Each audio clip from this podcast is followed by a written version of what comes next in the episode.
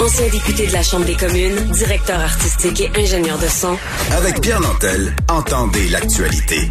Sans fausse note. Vous écoutez Pierre Nantel, Cube Radio. Avec la COVID-19 et le télétravail, que faire avec les centres-villes, le transport en commun? Est-ce que la situation va perdurer? On en parle avec Jean-Philippe Meloche, qui est professeur en urbanisme à la Faculté d'aménagement de l'Université de Montréal. Bonjour, Monsieur Meloche. Bonjour.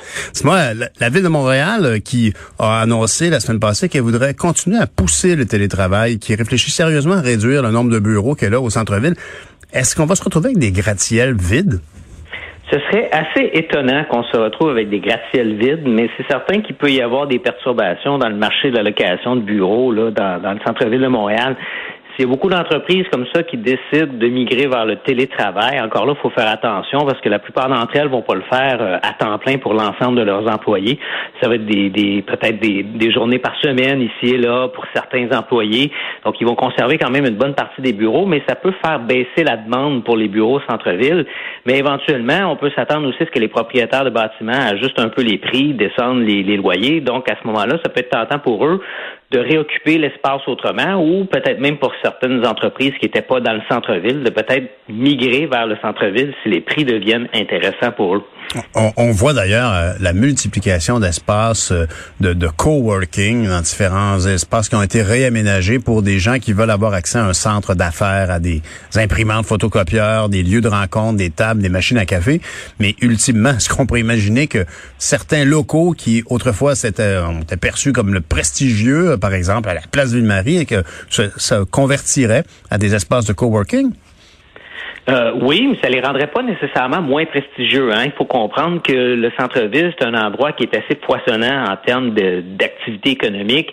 Euh, il y a des avantages euh, pour les entreprises qui s'y localisent parce que c'est des, des endroits qui favorisent beaucoup les, rencontres face à face. C'est dans le milieu des affaires, les rencontres face à face, c'est, ça, permet de, hausser la productivité, d'améliorer les opportunités d'affaires. Donc, même si on transformait des espaces du centre-ville en espaces de coworking, ce serait pas nécessairement moins prestigieux parce que mhm. les meilleurs espaces de coworking seraient dans le centre-ville. Et là, ben, ce seraient les meilleures entreprises qui font du coworking qui voudraient les avoir. Donc, ça resterait dans l'ensemble du marché du bureau le, meilleur endroit pour localiser une entreprise. Ça, ça, selon vous, c'est un peu ça le, le, le nerf, la, la clé de l'affaire, c'est que il y aura toujours une échelle des endroits les plus avantageux pour être installés. Est-ce que c'est au fond d'un parc industriel à côté d'une compagnie de matelas ou si c'est au centre-ville à côté du musée des beaux-arts?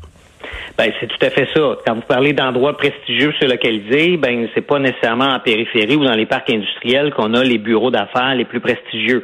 Euh, et ça, ça va demeurer. Donc, si jamais il y a de, je sais pas, en moyenne baisse de 10 ou 15% de la demande pour les bureaux d'affaires, euh, ben, ça va un peu se, se déplacer en cascade. C'est-à-dire que les bureaux du centre-ville vont être les premiers à baisser les prix, à faire des opportunités. Et là, les gens en cascade vont se ramener vers le centre-ville.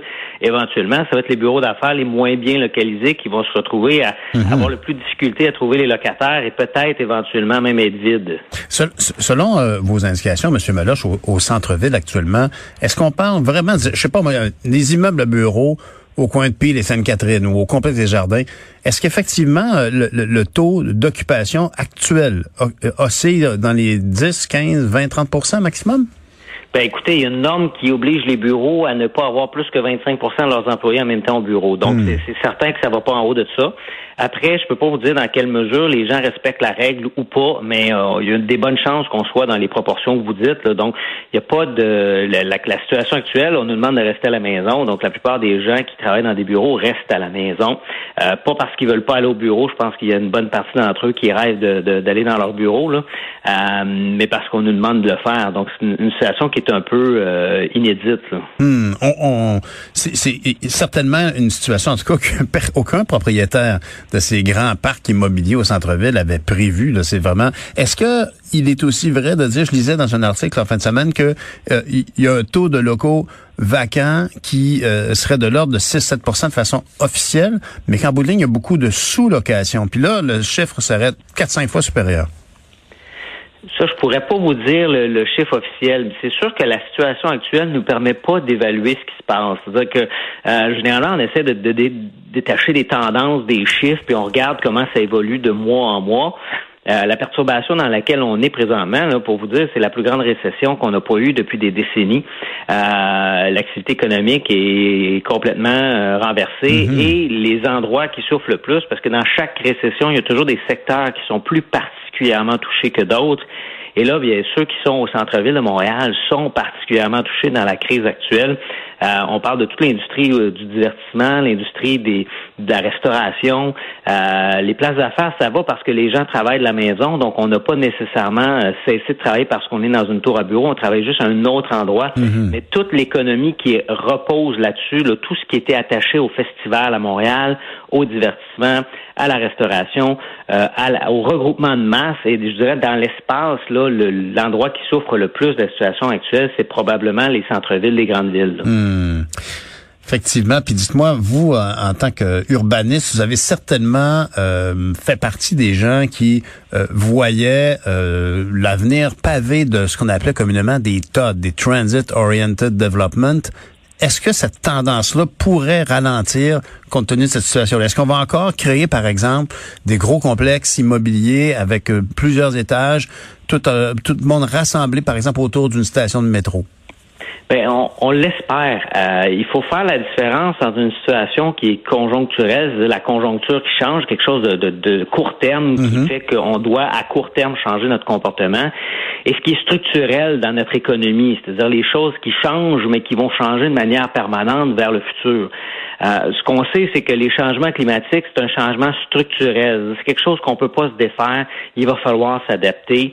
Et une des façons de s'adapter à ça, c'est d'essayer de changer notre mobilité. Euh, donc, de passer d'une mobilité qui est plus euh, dépendante des, transports individuels, motorisés et au pétrole, à une économie qui, qui va reposer un peu plus sur des déplacements ou des déplacements de mobilité qui sont plus actifs euh, la marche, le vélo, et qui vont être euh, aussi axés sur les transports en commun.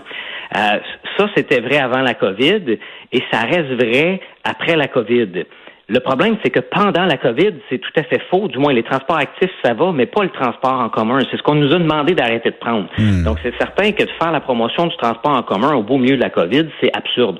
par contre, développer des réseaux de transport en commun ou réaménager la ville pour faciliter la, les déplacements en transport en commun, c'est des choses qui prennent des décennies à mettre en place. Donc, il faudrait éviter de se dire, ben là, parce que pendant un an ou deux, euh, ça va pas bien, euh, on stoppe tout ce qu'on a besoin dans 20 ans, puis on se réoriente vers quelque chose qui sera pas bon dans 20 ans, euh, ce serait pas nécessairement la meilleure des décisions. Donc, il, faut garder en tête que la ville, on l'a développée pour des besoins particuliers. Ces besoins-là n'ont pas disparu avec la COVID. C'est momentané. On est dans une sorte de situation où il faut s'adapter temporairement, mais éventuellement, on peut pas faire vivre des centres-villes sans transport en commun. On peut pas se déplacer dans une région comme la région métropolitaine de Montréal avec 4 millions d'habitants. Euh, si tout le monde décide de prendre sa voiture demain matin, ça ça fonctionne pas. Euh, on n'a même pas l'espace pour le faire.